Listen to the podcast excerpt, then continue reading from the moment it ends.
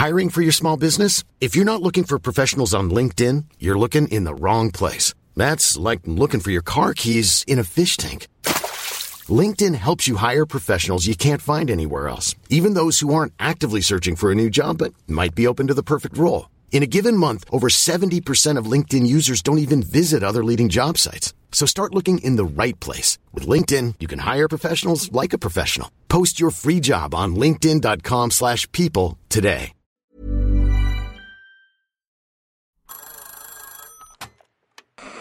Hola.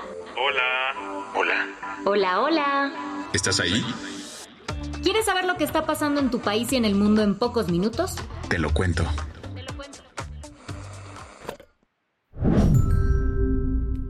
Hoy es martes 3 de octubre de 2023 y estas son las principales noticias del día. La policía de Israel detuvo al escritor mexicano Andrés Roemer, acusado de haber violado a varias mujeres.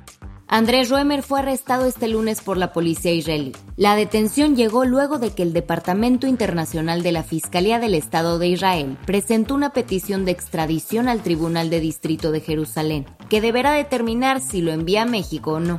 Desde 2022, las autoridades mexicanas solicitaron la extradición de Roemer, quien enfrenta cinco acusaciones judiciales por violación en la Ciudad de México. El presidente López Obrador reaccionó a la noticia en su mañanera de ayer.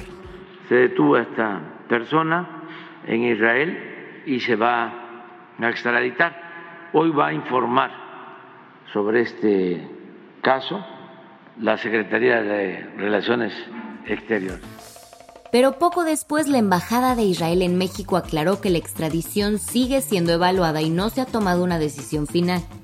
El escritor, que también fue embajador de México ante la UNESCO, enfrenta acusaciones de violación y abusos sexuales en la Ciudad de México. La primera denuncia en su contra se remonta a febrero de 2021, con el testimonio de la bailarina Itzel Schnaz. Ese mismo año, un grupo de periodistas mexicanos publicó un informe con 54 testimonios de agresión sexual y 7 descripciones de su modus operandi. Tras esta denuncia pública en la que participaron decenas de mujeres, Roemer huyó a Israel en 2021 en un intento de evadir la justicia. A partir de junio de ese año se comenzaron a tramitar las solicitudes de extradición, sumando un total de cinco hasta la fecha. Aún así, Roemer ha negado todas las acusaciones. En un video el año pasado, el ex embajador señaló: Que quede muy claro, yo no huí de la justicia, sino de la injusticia. Le seguiré informando lo posible a pesar del blindaje que la Fiscalía ha colocado alrededor de las cuatro carpetas que existen. Por obvias razones, pues su contenido no son más que fabricaciones por agenda política e intereses personales. Tras la detención, la Fiscalía israelí pidió que permanezca detenido hasta que se concluya el proceso legal. Lo interesante aquí es que México e Israel no tienen un tratado de extradición, así que todo es más un acto de buena onda entre los dos países. Con la posible extradición del escritor en puerta, AMLO aprovechó la ocasión para hablar sobre Tomás Herón, otra persona buscada por la justicia mexicana y que reside en Israel. Esperemos que las autoridades de Israel ayuden en el caso de la extradición de señor Cerón, que está involucrado en el lamentable hecho de la desaparición de los jóvenes de Ayotzinapa, fundamentalmente en la creación de la llamada verdad histórica. ¿Qué más hay? Terminaron las labores de rescate en la iglesia que colapsó en Tamaulipas y ocasionó la muerte de 11 personas. El desastre ocurrió el domingo, cuando al menos unas 100 personas estaban celebrando un bautizo colectivo en la iglesia de Santa Cruz, ubicada en Ciudad Madero. De repente, el techo se les vino encima. Ese mismo día las autoridades locales reportaron que el incidente cobró la vida de 10 personas, incluidos 3 niños. Otras 60 personas quedaron heridas, y de estas al menos 23 tuvieron que ser hospitalizadas. Para el día de ayer, la cifra de personas fallecidas subió a 11, y es que una joven de 18 años que era atendida en el hospital de Pemex perdió la vida. Además, hay 12 personas todavía hospitalizadas. ¿Y qué causó el derrumbe? Aunque se sospecha que una falla estructural fue la causante, la investigación sigue en curso. El gobernador de Tamaulipas, Américo Villarreal, expresó su solidaridad con las víctimas y sus familias. Asimismo, lamentó este doloroso suceso. De igual manera, durante la mañanera de ayer, el presidente López Obrador lamentó el suceso diciendo, enviar nuestro pésame a los familiares de 10 personas que fallecieron porque se desplomó la techumbre de una iglesia en Ciudad Madero, Tamaulipas, el día de ayer. Mucha solidaridad de la gente. Al cierre de esta edición, las labores para demoler el edificio continuaban, así como la remoción de escombros con maquinaria pesada. Las que tienes que saber. Donald Trump compareció ayer ante un tribunal de Manhattan.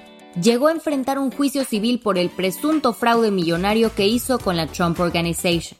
La demanda presentada por la fiscal general de Nueva York, Leticia James, acusa a Trump y a sus tres hijos de inflar su riqueza familiar en más de 2 mil millones de dólares. Esto para favorecerse con los bancos. Justo antes de que empezara el juicio, Trump señaló. Para que lo sepas, mis estados financieros son fenomenales. En realidad, son menores en términos de las cifras utilizadas que del valor neto real. Como era de esperarse, también criticó a Leticia y de una vez al juez Arthur Engorón, quien llevaba el caso y que incluso la semana pasada ya dictaminó que el expresidente cometió fraude de forma persistente, lo que pone en gran desventaja al expresidente. Arrancó la temporada en la que se dan a conocer los ganadores de los premios Nobel 2023. Y el primero en anunciarse fue en la categoría de Medicina o Fisiología. Los más que merecidos galardonados fueron la profesora húngara Katalin Karikó y el profesor estadounidense Drew Weissman.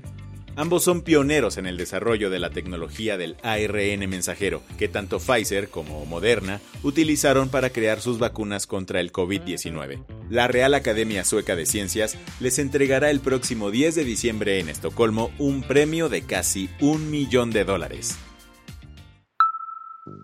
El exdirector ejecutivo de Abercrombie Fitch, Mike Jeffries, y su socio británico Matthew Smith fueron acusados de explotación sexual contra varios hombres. Las víctimas habrían sido abusadas en eventos de la marca en Estados Unidos y alrededor del mundo. Esto lo sabemos gracias a una investigación de la BBC que compartió ocho testimonios de víctimas que acusan a estos dos empresarios de engañarlos sobre la naturaleza de los eventos. Ante esta situación, dos exfiscales estadounidenses solicitaron que se realice una investigación para determinar si se podrían presentar cargos por tráfico sexual.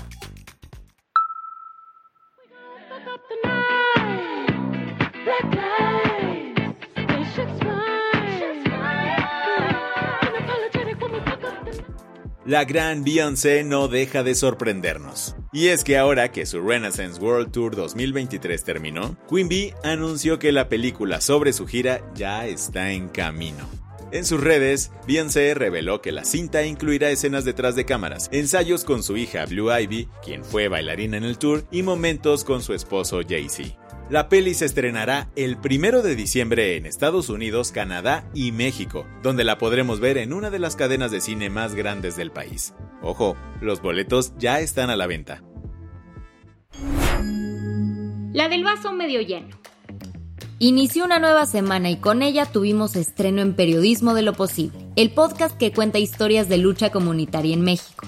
En esta ocasión nos hablaron de la Alianza Lloreme, un colectivo que unió las fuerzas de los pueblos de Cohuirimpo y Maciacahui, los cuales se encuentran al norte y sur de Navojoa en el estado de Sonora.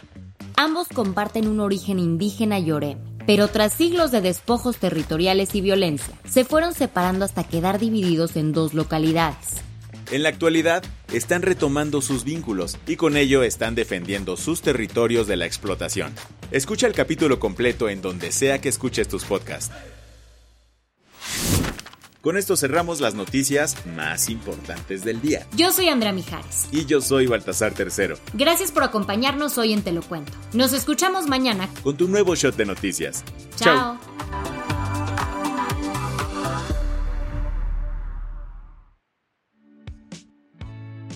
El guion de este episodio estuvo a cargo de Aisha Al-Yanabi y Lucía Corona. Paula Gándara es la editora del guion y la dirección editorial es de Sebastián Ermenger que Lue Santillán es la directora creativa y el diseño de sonido está a cargo de Alfredo Cruz. ¿Quieres estar al día? Nos encuentras como arroba te lo cuento en Instagram, TikTok, Snapchat y Twitter.